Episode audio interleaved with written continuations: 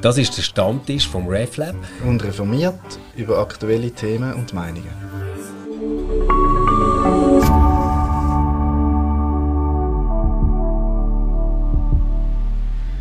Hallo und herzlich willkommen zum Stammtisch. Felix, wieder mit dir. Hallo miteinander. Und ähm, ganz besonders willkommen Daniel Oswald. Schön bist du dabei. Es ist ja nicht so, danke. Dani, dass wir noch nie zusammen diskutiert haben. nein, nein, wirklich nicht. Ja. Kennengelernt habe ich dich als äußerst äh, freundlichen, aber streitlustigen und engagierten Student im äh, Studiecafé Hirschli. Und du bist jemand, der äh, ein grosses Bewusstsein immer hatte für soziale Ungerechtigkeit, für soziale Missstände und auch wirklich sehr eloquent immer hast, äh, linke Positionen, würde ich jetzt mal sagen, können vertreten, aber so mit einer Ruhe, dass ich denke, doch, das wäre mal toll am Stammtisch. Aber nicht nur das, du bist auch ähm, Synodale, also das heißt, du bist Mitglied vom Parlament von der Zürcher Landeskirche ja. und bist dort in der religiös-sozialen Fraktion. Was ist das?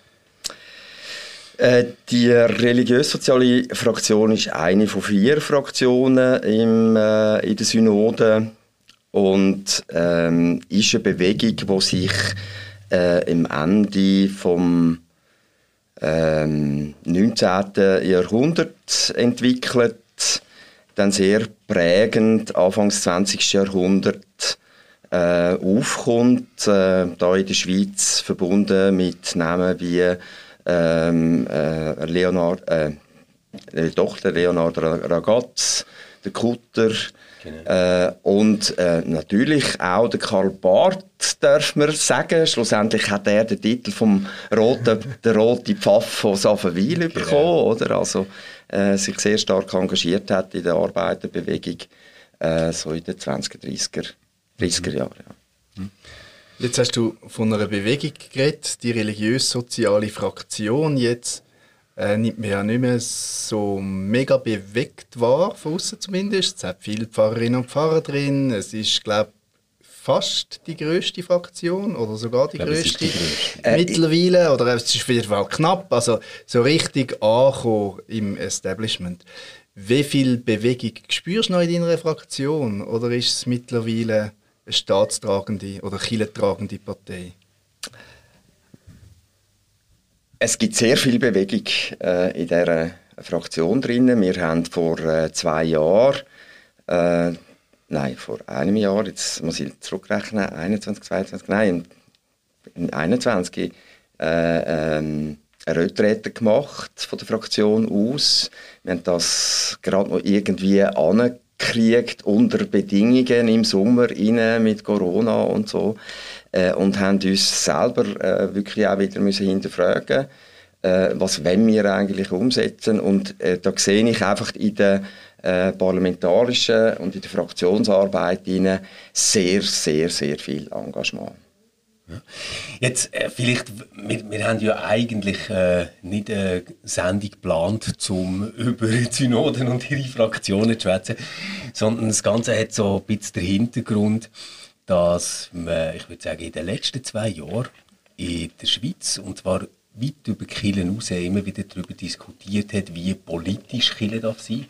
Ich glaube, so einer von denen, der das ganz stark angestoßen hat, ist der Pfister, also der Präsident von der Mitte-Partei mhm. der jetzt nicht mehr CVP ist. Er hat damals noch als CVP-Präsident davon angestoßen.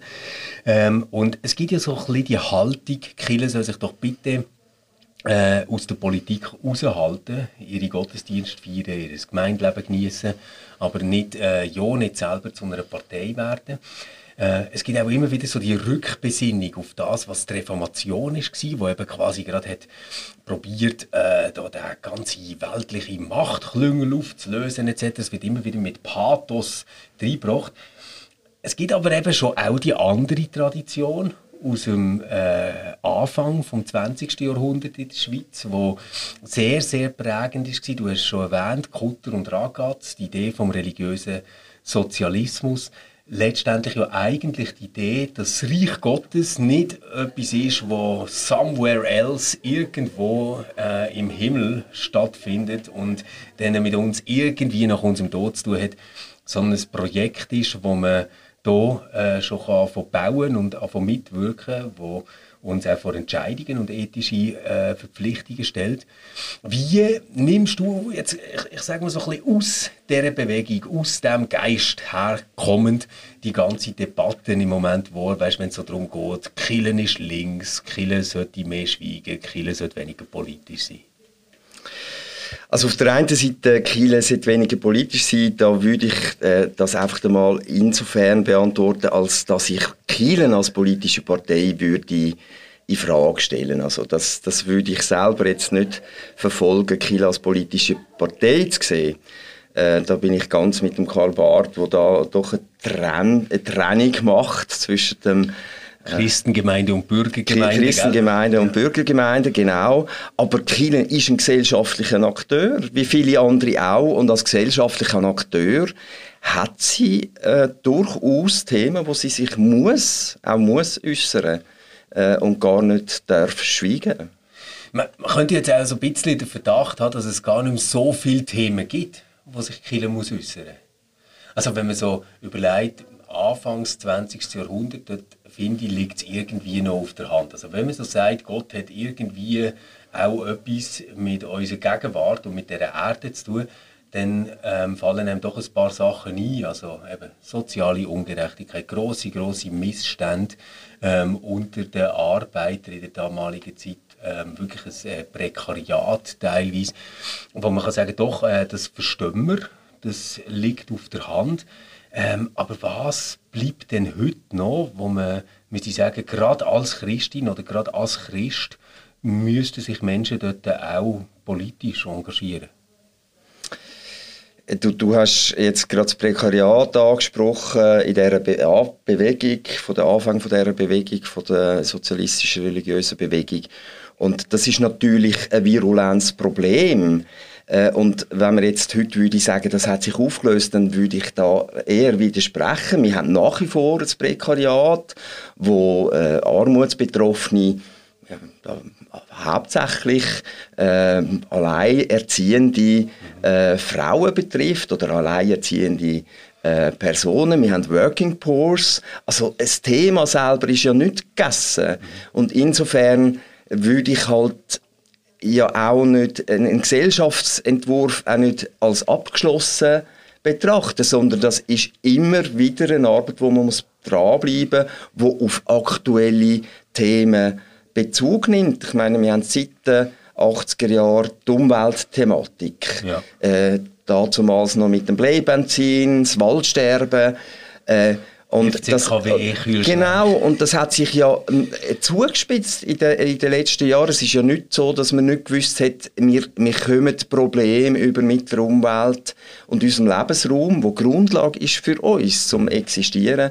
Äh, das ist ja schon lange virulent. Nur die Frage ist, inwiefern investiert man sich äh, gesellschaftlich drin, politisch drin äh, und macht das zu einem gesellschaftlichen Thema, wo halt auch dann fordert, wir müssen uns transformieren. Und wir müssen die Gesellschaft irgendwo anders her transformieren als dort, wo wir jetzt sind.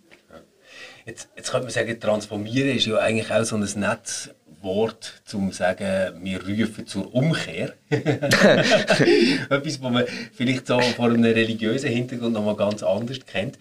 Ähm, ich möchte euch beide gerne ein bisschen herausfordern. Ich glaube, dass wir Anfang vom 20. Jahrhundert tatsächlich so einen richtigen ähm, Wechsel haben was das Mindset, was das Denken anbelangt.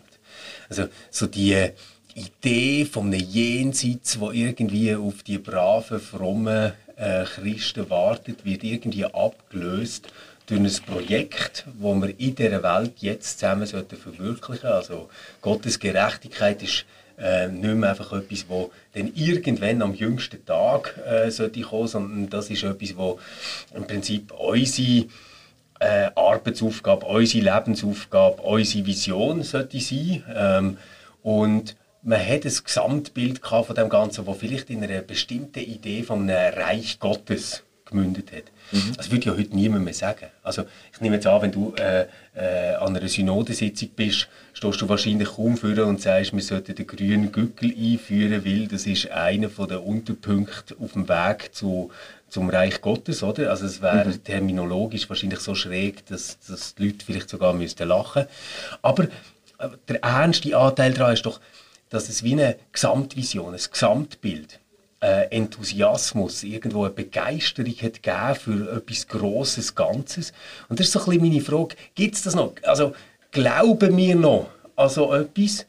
Oder, das wäre jetzt die Alternative, nehmen wir einfach zu allem, was irgendwann aufpoppt, ähm, wir können KVI nehmen, wir können jetzt Frontex nehmen, wir können eigentlich alle Abstimmungen nehmen, die irgendeinen sozialen Impact haben, also so ziemlich jede, und, und sagen dann ähm, etwas moralisch vermeintlich Richtiges und untermauern es noch mit ein, zwei prägnanten Bibelstellen äh, für die interne Kommunikation und gegen außen schließen wir uns eigentlich am roten Parteibüchlein an. Ja, also einerseits glaube ich, also bin ich nicht sicher, ob das mit ähm, das Jenseits irgendwann mal kommt und Gottes Gerechtigkeit da keine Rolle spielt, ob das wirklich erst ähm, mit der religiös-sozialen angefangen hat, sondern eigentlich vor 500 Jahren. Also ich finde, die Reformation ist vielleicht in diese Richtung schon auch ein, ein Aufbruch gewesen. Ähm, vielleicht ist sie zu diesen 500 Jahren von gewissen Kreisen auch ganz bewusst so interpretiert worden, aber ich glaube, es steckt schon dort dort schon mal drin. Und ganz sicher auch im Pietismus. Oder? Genau, ja. genau. Und, und, und die Täuferbewegung ja, ja ganz stark. Also die sind dann... Äh, die, also alles die Ketzerbewegungen Ja, klar. ja, wobei... Ähm, also Husiten und äh, genau. Waldenser und... Also. Genau. Also das, das ist ja ganz... Ja, und da sind wir ja zum Glück auch einen Schritt, Schritt weiter oder große Schritt weiter im, im Versöhnungsprozess, dass wir jetzt glaube so weit sind, die Bewegungen durchaus als reformierte Bewegungen wahrzunehmen. Ja, ähm, das ist ja wirklich, ähm, glaube eine große Errungenschaft von der jüngeren Zeit. Ähm, aber was Felix, du gesagt hast... schnell zum Nachfragen ja, dort, das mm. mir jetzt wichtig. Also weißt, ich glaube, dass wir ganz viel von diesen Ideen im Mainstream äh, reingeholt haben. Also dass wir das wie haben können integrieren. Das, das möchte ich gar nicht bestreiten ich frage mich einfach, ob auf dem Weg irgendwo so die Kraft von einer grossen ganzen Vision äh, ja. verloren ist. Also Ende 20. Jahrhundert, oder, wo wir vom, vom Ende der grossen Erzählungen mm. schwätzen.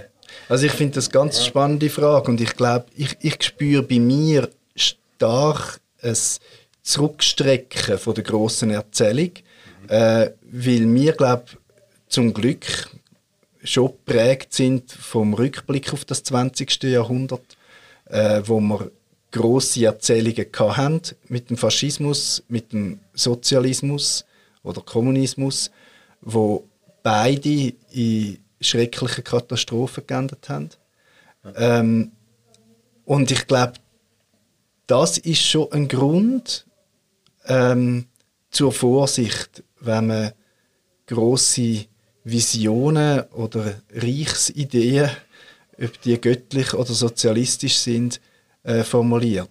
Und zugleich ähm, merke ich, dass, ja, ich tue es jetzt einfach mal auf, mich, auf, mich beziehen, auch eine gewisse Sprachlosigkeit herrscht äh, in der Suche auf Antworten, weil ja Geschichte nicht zu Ende ist, weil ja wieder grosse Erzählungen ähm, angefangen werden, postuliert werden. Also wir haben wir haben die, den russischen Imperialismus, ähm, wo wieder religiös unterfüttert ist, wo versucht, so eine große Erzählung zu etablieren.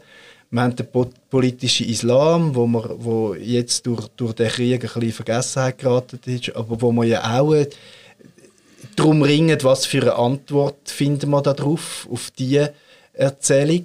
Und interessant ist ja, dass so Erzählungen, die großen Erzählungen immer so auf auf, ähm, auf Krisen oder zum Teil auch auf, auf, auf herbeigerettete Krisen äh, reagieren. Also es geht immer darauf, wir sind bedroht, wir werden, ähm, wir werden bedroht darum müssen wir jetzt wieder groß werden. Also das ist im, im, in der islamischen Welt so, also der, der ganze islamistische Terrorismus ist ja stark immer ähm, gerechtfertigt worden, man will uns verdrängen, ähm, wir sind bedroht, darum reagieren wir jetzt.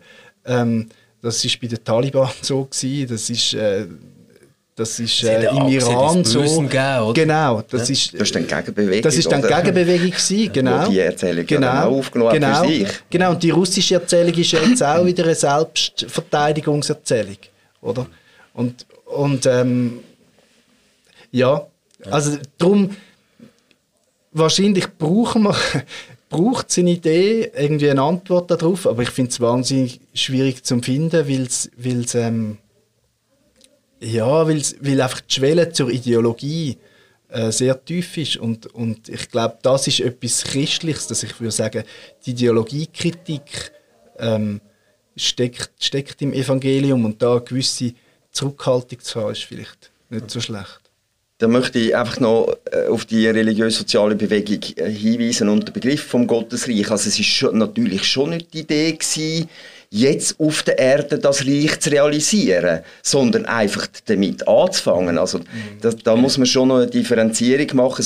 Also es, es hat natürlich bei äh, Kommunisten und äh, auch Sozialisten so Leute gegeben, aber jetzt aus dem religiösen Sozialismus heraus ist jetzt das eher äh, eine verschwindende Position. Also grundsätzlich ist es darum gegangen, wir müssen im Hier und Jetzt zumindest einen Anfang machen, hier einen Schritt auf das Gottesreich und das nicht einfach vertrösten, äh, äh, ist danach, wenn man unter der Erde liegt, oder? Ja, ja.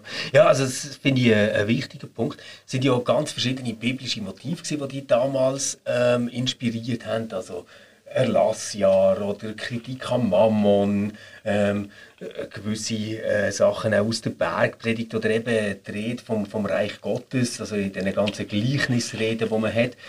Und trotzdem ähm, hat nachher der Kutter ja nicht einfach gesagt, ja, das sind jetzt interessante Bilder und die lassen wir jetzt mal impressionistisch stehen. Also weißt so quasi die ergänzungsbedürftige Predigt oder so.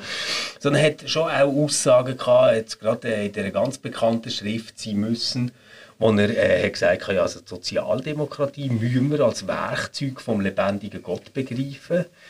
Ähm, Sozialdemokraten sind Künder ähm, von der göttlichen Wahrheit. Und das sind natürlich sehr, sehr spitze theologische Interpretationen, wo ich jetzt würde sagen, da, da verstand ich auch ein Unbehagen, das du jetzt hast, Felix, oder? Weil, weil wir sind ja irgendwie Kinder von einer Zeit, wo man muss sagen, ja, aber wir wissen noch, dass nach dem noch ein Weltkrieg ist gekommen, oder? Also es ist eben ja dann nicht fertig gewesen. Ähm, und irgendwo als Block, sage ich jetzt, gegen Faschismus, gegen Nationalsozialismus und so, finden wir ja das alles unglaublich sympathisch. Also ja, man kann jetzt im Rückblick sagen, die sind auf einer tollen Seite gestanden. Von der Denkbewegung her schreckt es uns ja vielleicht bisschen ab. Oder? Weil man denkt, ja gut, die anderen sind ja mit dem, also die deutschen Christen zum Beispiel sind nachher mit der genau gleichen Werf auf der genau falschen Seite gestanden. Aber da würde ich schon sagen, da, da leben wir in einer anderen Zeit. Und ich glaube, ähm, ich glaube tatsächlich, es gibt eine Grenze, wo man muss sagen, das ist christlich und das ist nicht christlich. Und dass man sagt, ähm, Faschismus kann nicht christlich sein, da sind wir uns ja hoffentlich alle einig. Und ich glaube, das ist so eine das ist aber halt würde ja niemand sagen, ich bin ein Faschist heute, weißt? Also der Putin steht ja, nicht her und sagt, schon. ich bin ein Faschist Nein, und ich finde, es geht super aber mit der orthodoxen aber, aber das, Genau, aber das finde ich eben gerade interessant. Wo ist die Grenze und spüren wir die Grenzen an, oder? Also einerseits ähm, haben wir ja, die, und die Grenze wird ja immer wieder verhandelt, oder? Das ist die Frage, gehört AfD nach einem Kirchentag oder nicht? Oder? Das sind so, und ich finde, um das muss man ringen und diskutieren und ich finde, man kann weder sagen, ähm, man kann weder sagen, Gesprächsabbruch, sobald ich das Gefühl habe, du liest die Bibel falsch, aber zugleich auch nicht suggerieren, die Grenzen gibt es nicht. Und wenn wir jetzt Russland anschauen, also eben, die orthodoxe Kirche ist noch im Amerika und so und vielleicht gibt es Argumente dafür, dass man die da drin lädt und mit ihnen redet und so. Aber vielleicht auch anzustehen und zu sagen, einen Angriffskrieg zu segnen, nicht nur zu dulden, sondern quasi aktiv zu befürworten, ist Status Confessionis, da, das ist ein No-Go. Da sagen wir, dann kann man nicht mehr Chile sein. Und da ist natürlich ah, schon, ähm, das ist jetzt ein grosses Wort, aber darüber urteilt natürlich mal die Geschichte. Oder wir, wir schauen genau. immer auf den Zweiten Weltkrieg durch. Was, was hat der Papst dort gemacht? Was haben unsere Reformierten dort gemacht? Ab welchem Punkt wäre der Punkt gewesen, wo eigentlich Chile hätte müssen sagen, nein, Nationalsozialismus ist unchristlich. Fertig. Ja, und dort, das Oder? ist ja ein bisschen wie das Trauma, sage ich jetzt mal, von den etablierten Kirchen, weil sie mindestens das dort nicht genug früh, genau. nicht genug entschieden, da, da, da, da, oder? Äh, haben gemacht, also Stuttgarter Erklärungen äh, nachher. Aber was ja jetzt wieder auffällt, ähm, wenn es um einen Krieg geht, wo Russland gegen die Ukraine führt, ist das ja ähm, gar niemand würde sagen, nein, wir haben irgendwie ein Weltbild oder eine Theologie oder eine Moral entwickelt, wo Angriffskrieg gut findet. Das sagt ja niemand. Also äh, die russische Bevölkerung äh, geht, geht, ja nicht davon aus, dass sie als Aggressor jetzt in ihr Nachbarland eingefallen sind. Das ist ja nicht die Story, die dort erzählt wird, oder? Sondern man ist sich ja nicht einmal mehr über die Facts einig.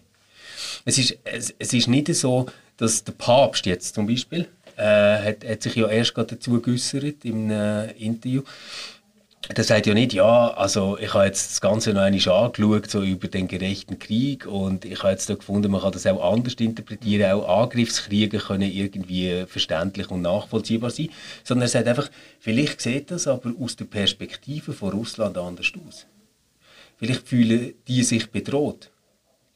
Also, was ich, was ich eigentlich damit sagen will, ist, die Skepsis ist ja gar nicht da, dass, dass, dass man sagt, wir haben nicht irgendwie Intuitionen, die wir teilen, weißt, wenn es ums Werturteil von Sachen geht, sondern wir sind doch schon lange an einem Punkt, wo wir gar nicht mehr gleiche Welt zusammen beschreiben.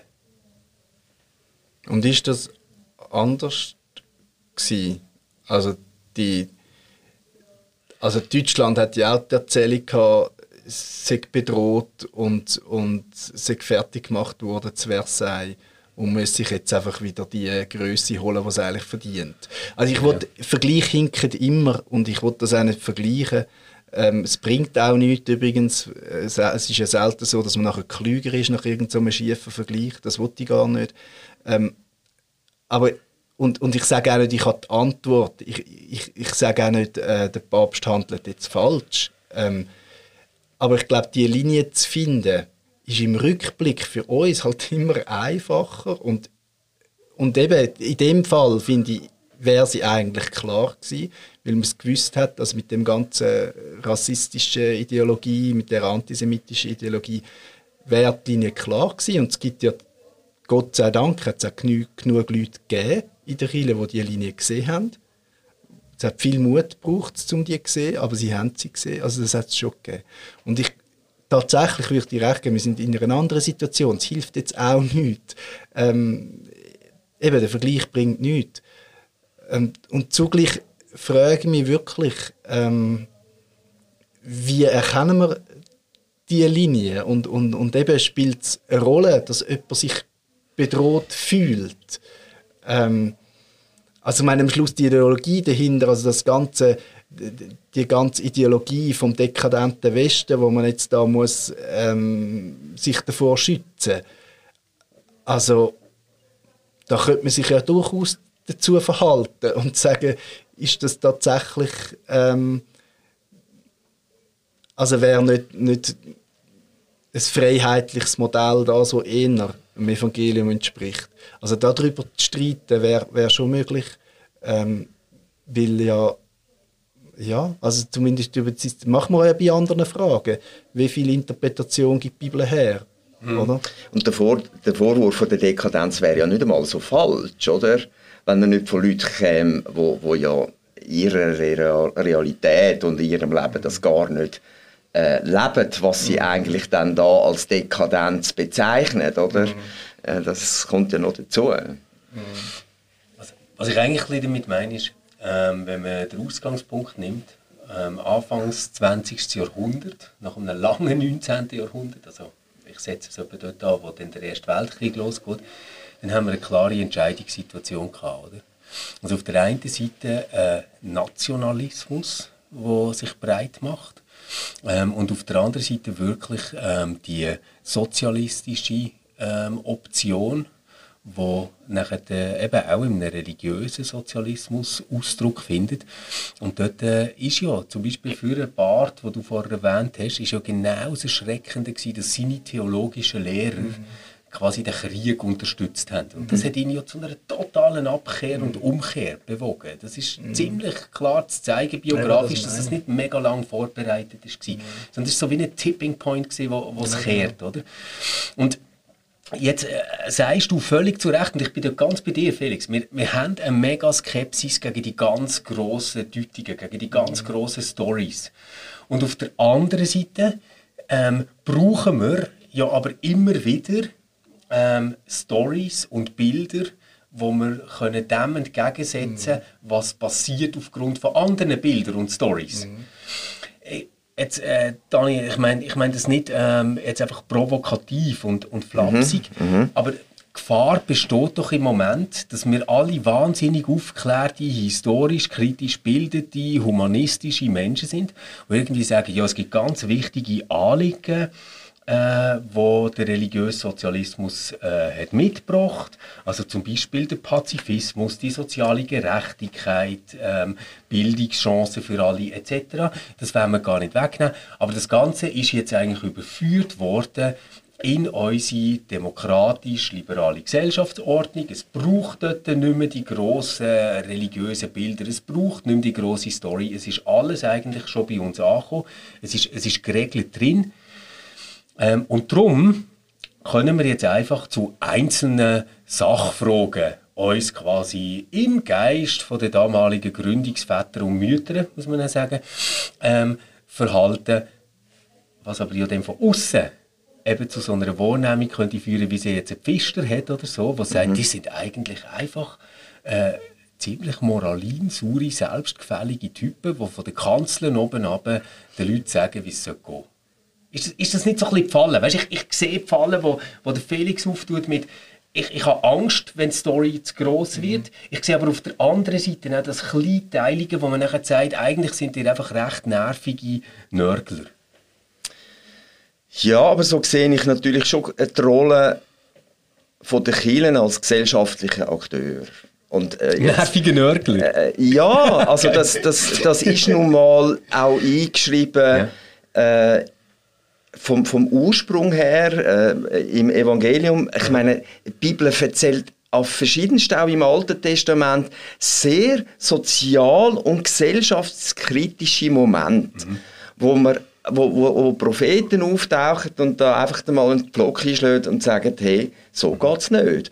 Und äh, wenn jetzt jemand kommt aus der Politik und sagt, äh, Kille soll schweigen, dann ist das sein Problem. Dann muss er mit dem umgehen. Aber das Problem muss das nicht, äh, Killer muss das nicht zu ihrem eigenen Problem machen und sich darum dann, dann äh, zurückgedrängt zu fühlen, sich nicht mehr zu äußern. Also, was mich zum Beispiel genervt hat, jetzt am Anfang von dem Kriegsgeschehen mit der Ukraine, die DKS hat nicht von Anfang an von einem Krieg geredet, oder? Also, man hat dann auch von, dem, von einer militärischen Intervention geredet, oder? Das ist dann erst später dann wirklich als Krieg bezeichnet worden. Und da, da, da würde ich dann auch wieder auf die Reformation rekurrieren, auf den Zwingli. Tüend, also tüend um Gottes Willen etwas Tapfers. Und ja, wir sind, haben heute andere Medien, weder nur Zeitungen wo, und, und äh, Radio, wo, wo, wo die Leute erreichen, sondern es gibt dann immer gerade einen Shitstorm, wo man sich damit muss auseinandersetzen muss. Aber ich glaube, in der Auseinandersetzung um, um gesellschaftliche Weiterentwicklung kommen wir nicht darum herum, sich auch mal dem auszusetzen. Also ich glaube, ich, ich habe nicht Angst vor der großen Story. Ähm, ich habe Angst vor der großen Ideologie. Also das, das ist für mich ein Unterschied. Und ich würde sagen, als, als Kieler haben wir ja die große Story. Also wir haben ja die Bibel, das ist eine ziemlich widersprüchliche Story, ist nicht ganz eine einfache Geschichte, aber vielleicht ist sie eben darum umso wahrer. Und ich glaube, das finde ich interessant, der mit den Tipping Points. Also ich meine, wir sind, der Tipping Point ist passiert. oder? Den haben wir jetzt. Also und wo, jetzt, wo würdest du das sagen? Wo ich glaube, der? Krieg, in, der, der Krieg in der Ukraine ist doch ein Tipping Point. Und das hat übrigens auch 9-11 ist ein Tipping Point gewesen. Also wir haben, wir haben auch in jüngster Vergangenheit. Und die große Erzählung dagegen heben, finde ich tatsächlich wichtig. Nur, was ist unsere grosse Erzählung? Und das finde ich eben auch ähm, von der Kirche her ähm, die große Herausforderung, zu zeigen, dass, dass eine Abstimmungsparole ähm, Teil von einer grossen Erzählung ist und nicht einfach so ähm, jetzt aus, aus, aus äh, kurzer Abwägung heraus äh, passiert ist und weil man das Gefühl hat, ja, die sind äh, äh, die Mehrheit von unseren Leuten ist auch einigermaßen dafür. Ähm, das, das ist, glaube ähm, und, und mit, dem macht, das, mit dem exponiert man sich auch und, und mit dem macht man Leute auch hässig. Ähm, also gerade bei der Konzernverantwortungsinitiative eben viel von der Kritik, zu politisch, kommt ja aus dem raus. Dort hat es ja durchaus Leute gegeben, die sich getraut haben und gesagt, die Initiative ist Teil von der grossen Story. Und Kunst wäre ja dann zu sagen, hey, du bist Teil, du, wir teilen die große Geschichte, aber sind uns jetzt halt nicht einig, ob ein Ja oder ein Nein die richtige Abzweigung ist, äh, zu, zu dieser, die grosse Ja. Geschichte zu erzählen. Aber, aber jetzt, jetzt, jetzt haben wir wirklich gerade zwei Fälle, wo ich finde, die eignen sich super, um zu zeigen, was, was das Problem ist mit der grossen Story oder mit dem Anspruch, in dieser grossen Story zu sein. Oder? Also Daniel, du, du sagst jetzt, ja, hey, aber äh, äh, die haben nicht einmal von einem Krieg geredet, liebe EKS, oder, was losgegangen ist. Ähm, mittlerweile äh, müssten wir uns ja fragen, ja, ab wann hat man das eigentlich müssen, gerechterweise. Also warum haben wir das zum Beispiel nicht gemacht, wo die Gebiete im Osten sind annektiert worden? Ja, Krim, Ja, Krim. Ja, oder, oder Krim. Also dort, dort äh, behaupte ich jetzt, wenn wir dann eine Sendung hätten aufgenommen und EKS hat als einzige von einem Krieg geredet, dann hätten wir gesagt, Jesus, was ist denn bei denen los? Oder? Ja. Also sie sind die Heizungen zu hoch. Auf oder so. Also das, äh, wir, wir, hätten, wir hätten das wahrscheinlich nicht gutiert. Aber weißt du, es ist natürlich auch heiß gekocht. Also ich muss nochmal auf, auf KV, ich Ja. kurz, wo er erwähnt hat, eingehen. Und äh, vorher der Faschismus, oder? Der- Wir haben dann doch, ja, also dort, wo du sagst, da kann man doch ganz klar abgrenzen. Und das ist eine Frage vom Status Confessionis. Das wäre jetzt für mich KVI nicht gewesen. Und trotzdem hat es die Stimmen gegeben, wo, wo sich gegenseitig sozusagen das Christsein abgesprochen Ja, haben, weil man dafür oder dagegen ist. Äh, das finde ich dann schwierig. Und also, das lässt sich dann nicht auf die gleiche Waagschale legen. Da Faschismus und da KVI. Äh, und dann kommt dann auch immer die Frage, wie kommen so Entscheidungsprozess dann zur, ähm, zustande, wenn eine Kirche da eine KVI-Fahne aufhängt, oder? Also hat das eine Kirchengemeinde beschlossen, an einer Kirchengemeindeversammlung, hat das der Pfarrer gemacht, hat das äh, irgendwie Sozpet gemacht oder äh, Diakonin, die jetzt da engagiert ist in der Jugendbewegung, what, whatever, oder? Also das ist durchaus eine berechtigte Kritik, wo man kann sagen, ist das überhaupt breit abgestützt in der Gemeinde oder hat auch äh, eine Kirchenpflege sich committed? Das haben wir entschieden und das auch gegen aussen. Aber dass Kirche überhaupt sich zu dem äußert, das steht für mich überhaupt nicht außer Zweifel und da würde ich jegliche Kritik jetzt vom Pfister zurückweisen und sagen, sorry, das ist dein Problem, wenn du es findest, hat, aber wir als Kirche sind Akteur von dieser Gesellschaft. Wir sind keine politische Partei, aber wir sind ein Akteur in dieser Gesellschaft und wir haben, wo Menschen zusammen leben und wo es auch ums Fortleben von Gesellschaft und Gemeinschaft geht, haben wir etwas mitzureden. Da- Ich, ich glaube, dort äh, wäre ich äh, voll bei dir, Dani. Das, das, das würde ich auch mitgehen. Aber wenn man es jetzt ähm, auf KVI bezieht, ähm, das, ja, und, und, und sich fragt, was wäre jetzt dort eine gute Rolle von einer Kirche, dann müsste sie für mich erstens keine politische Partei sein in diesem ganzen Thema.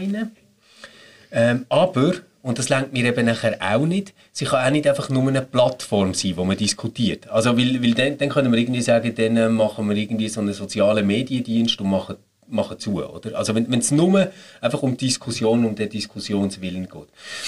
Was, was für mich so ähm, hoffnungsvoll wäre, ist zu sagen, nein, wir bekennen uns als Kirche wieder zu dieser Idee vom Reich Gottes, wo wir wirklich offen lassen. Also wir sagen nicht, es ist genau so. Es ist genau so. Sondern wir sagen quasi im Sinn von einer Selbstverpflichtung, Dani, du darfst für KVI sein und der Stefan darf dagegen sein, aber als Christen im Raum der Kirche müssen wir darauf ansprechbar sein, wie wir denn das zusammenbekommen mit unserer jeweiligen Idee vom Reich Gottes. Also das, das wäre für mich quasi wieder der Unterschied. Also nicht, dass ich sage, es gibt doch aber das Reich Gottes und dort sind alle gerecht behandelt. Im Moment werden nicht alle gerecht behandelt. KVI macht das aber, darum musst du dafür sein. Das, das würde für mich nicht gehen. Mhm. Also das könnte keine kirchliche Botschaft sein für mich. Dort hätte ich eine rote Linie. Aber dass man sagt, hey, wenn du als Christ dafür oder dagegen bist bei diesem Thema, und, und das ist bei ganz vielen Themen so, jetzt auch Frontex, finde ich, mhm. dann musst du dir als Christ irgendwo Rechenschaft ablegen darüber, wie du das denn mit einem grossen ganzen Gedanken, einer grossen ganzen Hoffnung ähm, vom Reich Gottes irgendwie zusammenbekommst.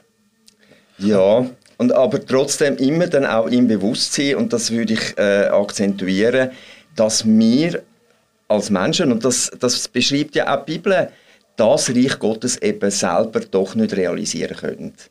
Also wir können daran mitbauen, wir können äh, daran mitschaffen, mhm. äh, uns engagieren, aber schlussendlich ist ja die biblische Erzählung auch immer genau dort, wo der Mensch das selber versucht, sich an die Stelle von Gott zu setzen, dort scheitert er kläglich. Ja. Ja. Oder ich, ich glaube, so, was, was eine Chance können sein, also wenn man so die Konstellation nimmt, die wir am Anfang haben aufgetan, also dass wir ähm, irgendwie damit gerechnet haben, dass alle grossen Stories zusammengebrochen sind und Geschichte am Ende ist. Also so die zwei grossen Erzählungen Ende vom 20. Jahrhundert. Und jetzt merken, hey, shit, stimmt beides nicht, oder? Es gibt noch die grossen Erzählungen und Geschichte ist noch gar nicht am Ende. Ähm, sie tobt gerade wild. Und und, und jetzt überlegt, was könnte denn jetzt ein Protestantismus, was sich quasi als eine kluge Fortsetzung von einem religiösen Sozialismus versteht, jetzt leisten, dann würde es für mich, glaube ich, dort drin bestehen, dass man müsste sagen, wir gehen nicht darauf rein und bringen jetzt einfach die nächste grosse Story auf den Markt, sondern wir wechseln in der Ebene und sagen, was wir gelernt haben aus unserer eigenen Tradition und Geschichte und dort, wo wir jetzt hergekommen sind, ist, dass es der unmittelbare Bezug zwischen einer politischen Option oder Sachfrage und einer Story, die man dafür in Anspruch nehmen kann, gar nicht anders kann geben kann, als dass Menschen das selber verantworten und in eine Diskussion einbringen. Ich mache das wieder, damit es ein bisschen plausibler wird, als, als Beispiel mit der KVI. Ich komme aus einer Kirchengemeinde, die hat eine mega krasse Tradition mit Klaroladen, mit Arbeit mit Geflüchteten etc. Dort hast du einfach ganz, ganz viele freiwillige, ehrenamtliche Mitarbeitende, die ähm, total betroffen sind von dem Anliegen, das eine KVW bringt. Und die haben natürlich dann ein politisches Gewicht. Das sind die, die sich dort engagieren, die haben ein politisches Gewicht, das geht in eine Kirchengemeinde rein und am Schluss wird entschieden, man hängt die Fahnen auf. Das heißt jetzt aber für mich nicht, dass irgendwie die ganze reformierte Kille von der Schweiz das jetzt auch müsste teilen oder das auch müsste sagen, sondern das ist für mich wie ein Resultat, wo in dieser Diskursgemeinschaft an diesem Ort zu dem geführt hat. Mhm. Und, und ich, ich glaube, das, das, was wir könnten bringen als Protestantinnen, Protestanten, wäre, dass, dass man sagt, wir haben irgendwie gelernt, dass man sich nicht muss einig sein drin, für was man nachher votiert, aber dass man verpflichtet ist, ansprechbar darauf zu bleiben, welches Bild uns denn leitet. Mhm. Und also darum finde ich eben die, die Diskussion, ob Kirche politisch ist, auch ein bisschen, jetzt, nein, jetzt sage ich kein Wort. ähm, ich glaube, die, die Grenze wäre, wenn man sich überlegt, was das würde heißen, dass Kirche zwar diakonisch, seelsorgerlich muss sein von ihrem Auftrag her, aber nicht politisch. Das geht für mich gar nicht. Also KVI, eben, man, man kann darüber streiten, ob das das richtige Instrument gewesen wäre oder nicht. Aber es ist ja entstanden aus einer unter anderem christliche Hilfswerk, wo, wo es eine Ungerechtigkeit, ein, ein Missstand ähm, gesehen haben in ihrer Arbeit und aus dem aus eine Antwort gesucht haben, um den Missstand äh, zumindest teilweise zu beheben. Ein anderes Beispiel, der, der, der Ernst Sieber, ähm, wo für mich so zu den reformierten Heiligen gehört. Ähm, wo, das finde ich schön, dass du das hast. wo, wo ähm, im Platzspitz ist, die Menschen, sich um die Menschen gekümmert hat, aber auch gesehen hat, was politisch falsch läuft in der Drogenpolitik ähm, und auf Methadonabgabe hingeschafft hat. Wenn man sagt, der Siebert darf, nicht politisch sein, hätte man müssen sagen, uh, er darf diesen, diesen Junkies zwar helfen, kann zuschauen, wie sie ähm, sterben unter elenden Bedingungen, aber politisch die Forderung aufstellen, hey, eure Drogenpolitik mit eurer Repression und mit, mit der Kriminalisierung vom, vom Konsum, die, die macht die Menschen kaputt. Die politische Forderung hätte er nicht dürfen aufstellen. Das ist so absurd. Und ich glaube, dort ist für mich der Schlüssel zum politischen Engagement von, von der Kirche, wo ich glaube auch selbst bei Sättigen, die dann nicht, nicht gleicher Meinung sind, glaubwürdig ist, wenn sie aus einer Erfahrung heraus, aus einer diakonischen oder seelsorgerlichen, wie man das benennen Verantwortung heraus passiert. Dann ist es glaubwürdig und dann ist es auch Teil von der grossen Erzählung, weil dann ist in der Nachfolge kümmert man sich um, um die Menschen ähm, und erkennt dort kleine Schritte, eben, ähm, man, man könnte sie ja nicht selber erreichen, ähm, aber kleine, in kleinen Schritten zum Bedingungen verbessern. Und dann ist es, glaube glaubwürdig. Und dann ist es auch mehr als irgendwie äh, eine Parteiparole. Und dann ist es auch nötig. Und ich glaube, ja, das, das wäre vielleicht die, die, die grosse Story, und das ist ja im Evangelium so, die grosse Story passiert im Kleinen. Oder? Und das ist ja das auch, wo, wo die Hoffnung gibt, dass, dass, dass, ähm, dass so Reich Gottes Moment im, im, im Kleinen können aufscheinen. Und äh, das wird halt uns als Reformierte immer als Problem begleiten, die Vielstimmigkeit, äh, wo auch äh, in der Bibel angelegt ist, die Vielstimmigkeit, wo äh, da ist. Also es gibt niemanden, der von oben sagt, so ist es. Und wo halt auch herausfordert, wo zum Teil auch Leute überfordert. Weil reformiert sie bedeutet in der Konsequenz natürlich auch, hey, Du bist selber verantwortlich dafür. Du musst dir auch Gedanken machen darüber. Du musst dir ein Urteil bilden. Aber das ist ja auch eine politische Message. Also was ist Demokratie, wenn nicht, wenn nicht das, dass wir die Idee haben, dass das Kaleidoskop aus unterschiedlichen, widerstrebenden Meinungen uns doch irgendwie am ehesten ähm, so organisieren lässt, dass es, dass es für alle am ehesten stimmt. Also das ist ja irgendwie auch eine, ist noch eine interessante Idee, wenn man es durchdenkt, aber, dass aber, das soll funktionieren. Und, und ja. Aber da haben wir natürlich durchaus auch ein Problem bei uns in der Schweiz, wo sich so demokratisch versteht, dass man seit Jahrzehnten äh, höchstens bei ganz umstrittenen Themen Stimmenanteil über 50 Prozent haben und schon stümpeln wir irgendwo zwischen 34 und 43 Prozent Stimmenanteil umeinander. Äh, das ist natürlich äh, auch ein Signal, irgendetwas läuft falsch. Also wenn nur noch äh, ein Drittel oder ein bisschen mehr, wieder ein Drittel von der Bevölkerung überhaupt sich äußert äh, und aus, aus dem kann man ja auch nicht einfach ableiten, es ist alles gut.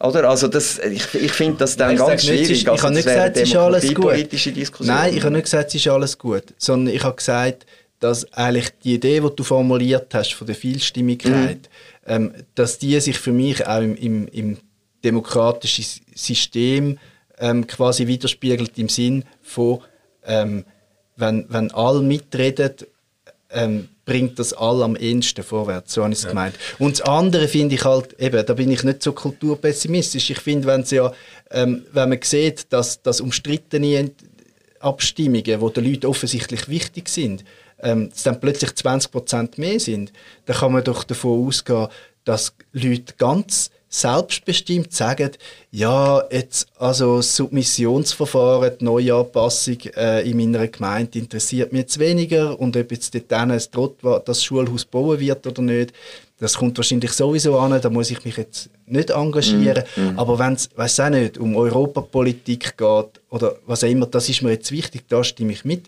Das ist doch ein freier Entscheid und ich finde, das ist auch Demokratie. Mm -hmm. Okay, ähm, vielleicht so generell habe ich das Gefühl, dass wir uns relativ einig sind drin, dass ähm, das Reformierte nicht äh, im Fassen von einer neuen Parole oder auch das religiös-soziale Anliegen nicht ähm, jetzt quasi in gewissen einzelnen Entscheidungen einfach nur besteht, sondern dass es eine Art Gestus ist, mit gesellschaftlichen Fragen umzugehen ähm, und dass es irgendwo heisst, wir haben eine Mentalität, wo man Rede und Antwort steht einander. Das ist, glaube oder so, das könnte man sagen, dort haben wir einen Konsens, aber jetzt vielleicht so äh, zum Schlussrunde eröffnen.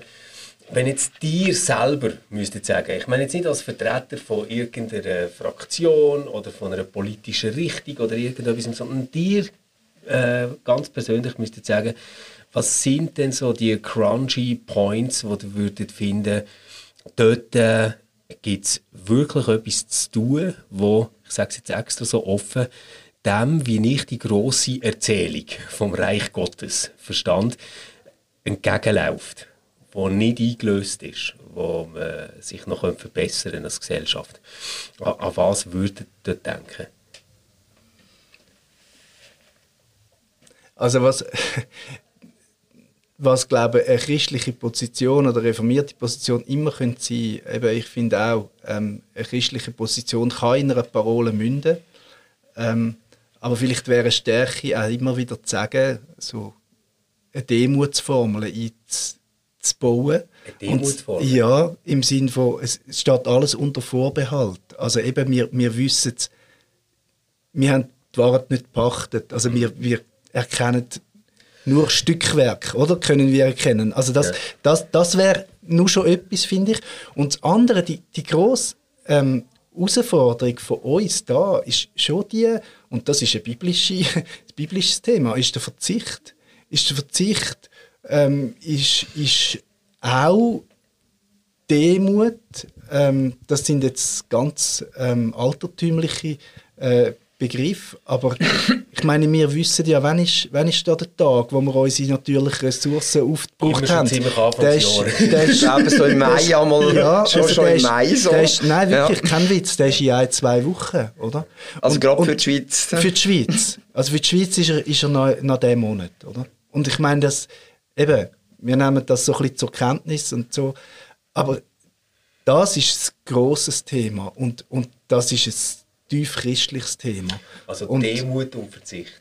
Ja, Verzicht vor allem. Also Demut finde ich so im, im Argumentieren. Also ja. dass, dass, man, dass man zwar streitet und so, aber immer wieder sagt, hey, ähm, das ist jetzt das Stückwerk, das ich erkenne und, und vielleicht später ähm, habe ich hoffe ich auf Weisheit, die mir gegeben ist, es anders zu erkennen. Also ich glaube, so, so der Umgang miteinander, also ich fände es extrem schön, wenn Kiel einen Raum geben ähm, ja, wo man wo man anders ins Gespräch kommt als in der politischen Arena. Ich habe das, das auch schon das, erlebt. Was mit Demut meinst, oder?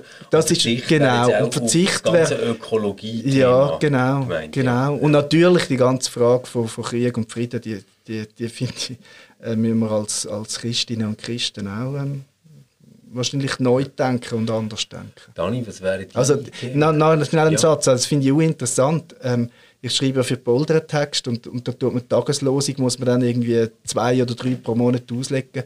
Und da habe ich jetzt gerade erlebt, ist mir so ein, so ein Psalm, ähm, die kommen jetzt ganz anders entgegen. Also so Psalmen, die aus der Bedrohungssituation heraus also Gott streite für deine Sache.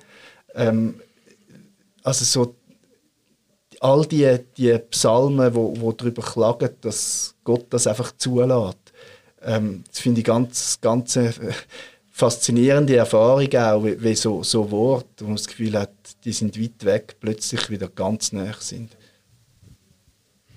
Äh, also auf der einen Seite würde ich mich äh, am Felix anschließen, was er gesagt hat. Auf der anderen Seite äh, glaube ich einfach nicht dran oder finde ich es falsch zu denken, äh, wir haben die sozialen Probleme all gelöst. Also die sind nach wie vor da, die zeigen sich einfach die anderen, in anderen Formen wieder vor, vor 100 Jahren, oder? Äh, und ich glaube, die große Herausforderung, und da kommt vielleicht dann auch die grosse Erzählung wieder ins Spiel, ist schon auch der Transformationsprozess, so wie die Gesellschaft jetzt da steht. So leucht, muss es jedem aufklärten Denker, egal wo er politisch steht, einleuchten, eine endliche Welt kann nicht unendlich Ressourcen verschwenden. Äh, da wären wir dann bei der Bescheidenheit, die du angesprochen hast, und äh, sich wieder ein bisschen einordnen, äh, auch ein bisschen mit weniger zufrieden sein. Äh, das ist eine grosse Herausforderung und das haben wir ja immer gehabt. Unsere Gesellschaft hat sich immer fortlaufend verändert. Also das bürgerliche Hausfrauenmodell, ich meine, das, ist, das hat jetzt... Äh, 50 Jahre Hochblüten gehabt, also bis es dann, oder vielleicht 40, bis es dann langsam in Kritik gekommen ist. Das ist ja nicht etwas, wo fürs 19. Jahrhundert oder 18. Jahrhundert gehalten hat. Dort sind die Frauen, also gerade in den Anfängen der Industrialisierung, sind die Frauen nicht hinter dem Herz, sondern hinter der Maschine gestanden, 14 Stunden. Und haben nebenbei noch äh, Kind geboren. Und also einfach, um das aufzuzeigen, unsere Gesellschaft hat sich immer verändert mit dem Veränderungsprozess, wo auch die Wirtschaft mit sich bringt. Mhm. Und das, ich glaube, ist eines der, eines der wichtigen Themen. Äh, du hast den Frieden angesprochen, Krieg und Frieden, vertragliche, vertragliche, äh, vertraglich geregeltes Zusammenleben, ja, äh, aber auch Gesellschaft, wie können wir unsere Gesellschaft dorthin verändern und müssen sie, nicht nur können, sondern müssen sie verändern, dass alle drinnen aufgefangen sind und wir trotzdem aus dem Fahrwasser rauskommen, uns selber aufzufressen. Für, für mich wäre so eines der wichtigen Themen, wo, wo ich bis jetzt noch nicht gehört habe bei euch, wäre so etwas wie, wie gehen wir eigentlich mit Vermögen um?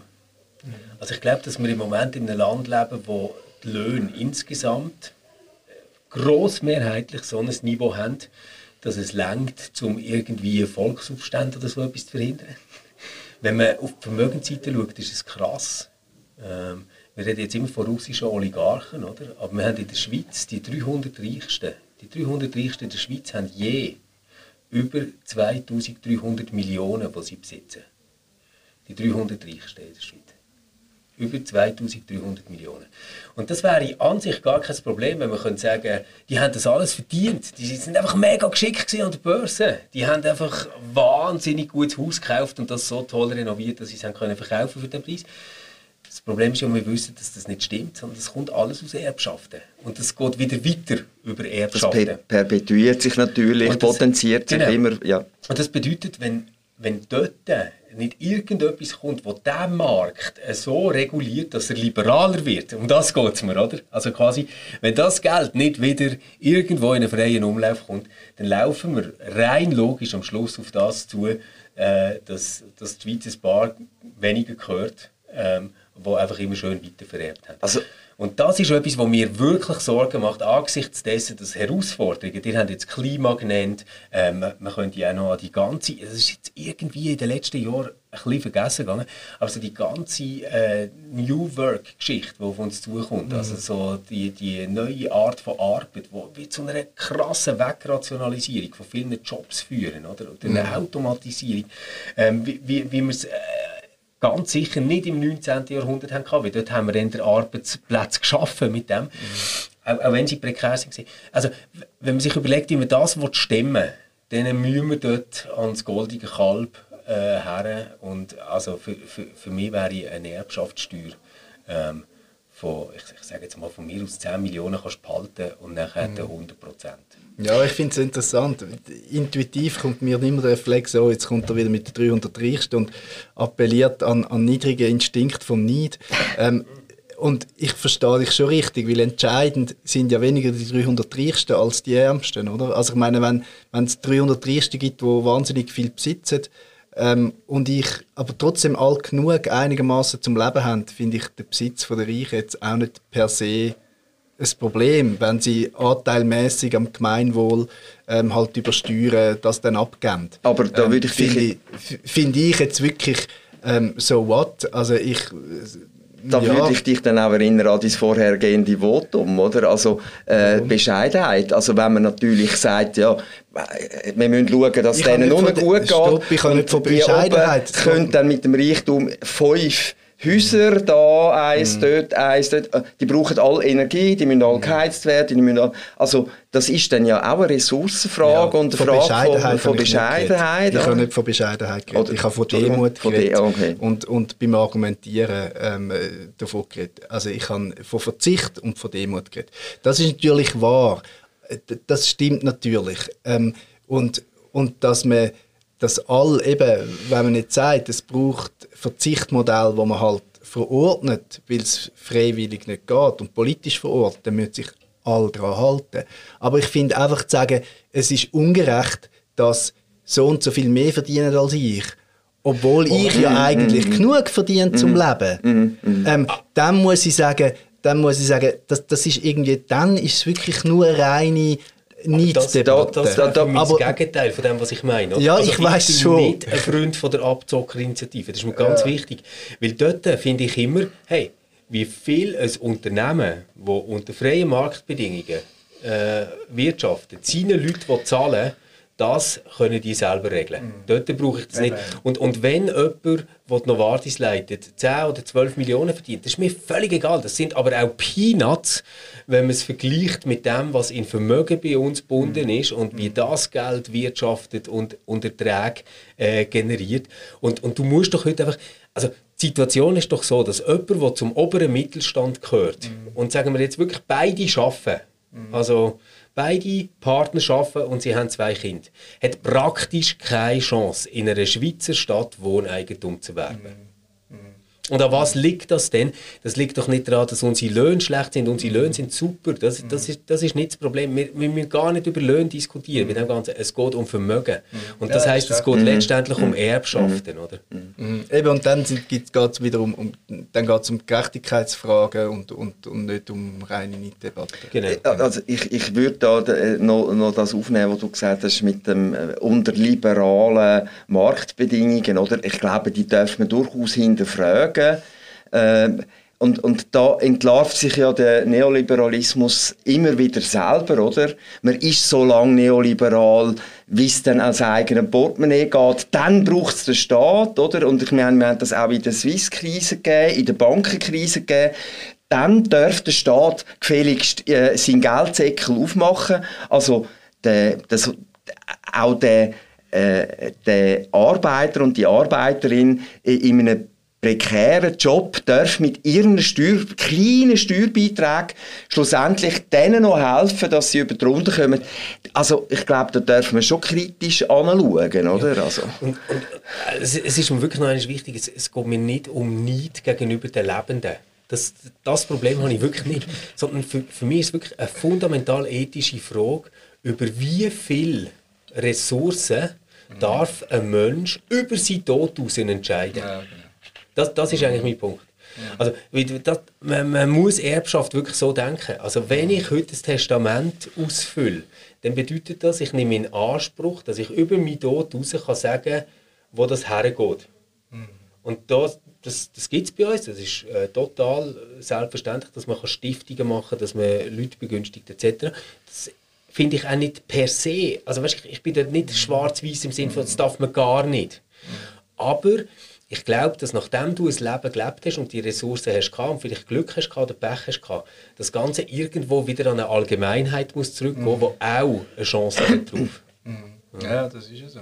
Also da würde ich einfach uns, an unsere Verfassung äh, erinnern, wo, wo ganz klar auch sagt, und ich finde das ein schönes Bild, oder? Das Wohl von dem Land misst sich immer am Wohl der Schwächsten. Und wenn wir jetzt einfach nur unsere Steuerpolitik anschauen in den letzten 40 Jahren, dann muss man sagen, die Steuerpolitik ist von dem Grundsatz also überhaupt nicht durchdrungen gewesen, dass man sich am Wohl äh, von den Ärmsten und, und von denen in, in den untersten Schichten äh, hätte orientiert. In der, also die Abschaffung von der, also das Kantonal, äh, die Abschaffung von der Erbschaftssteuern und so weiter. Also das ist eine Aushöhlung auch vom, vom, vom, vom sozialwirtschaftlichen Modell. Also ich, ich, wir, wir begreifen uns in der Schweiz immer noch als soziale Marktwirtschaft, so fühle ich es zumindest. Ja, Aber wir haben uns zunehmend von dem Begriff eigentlich entfernt.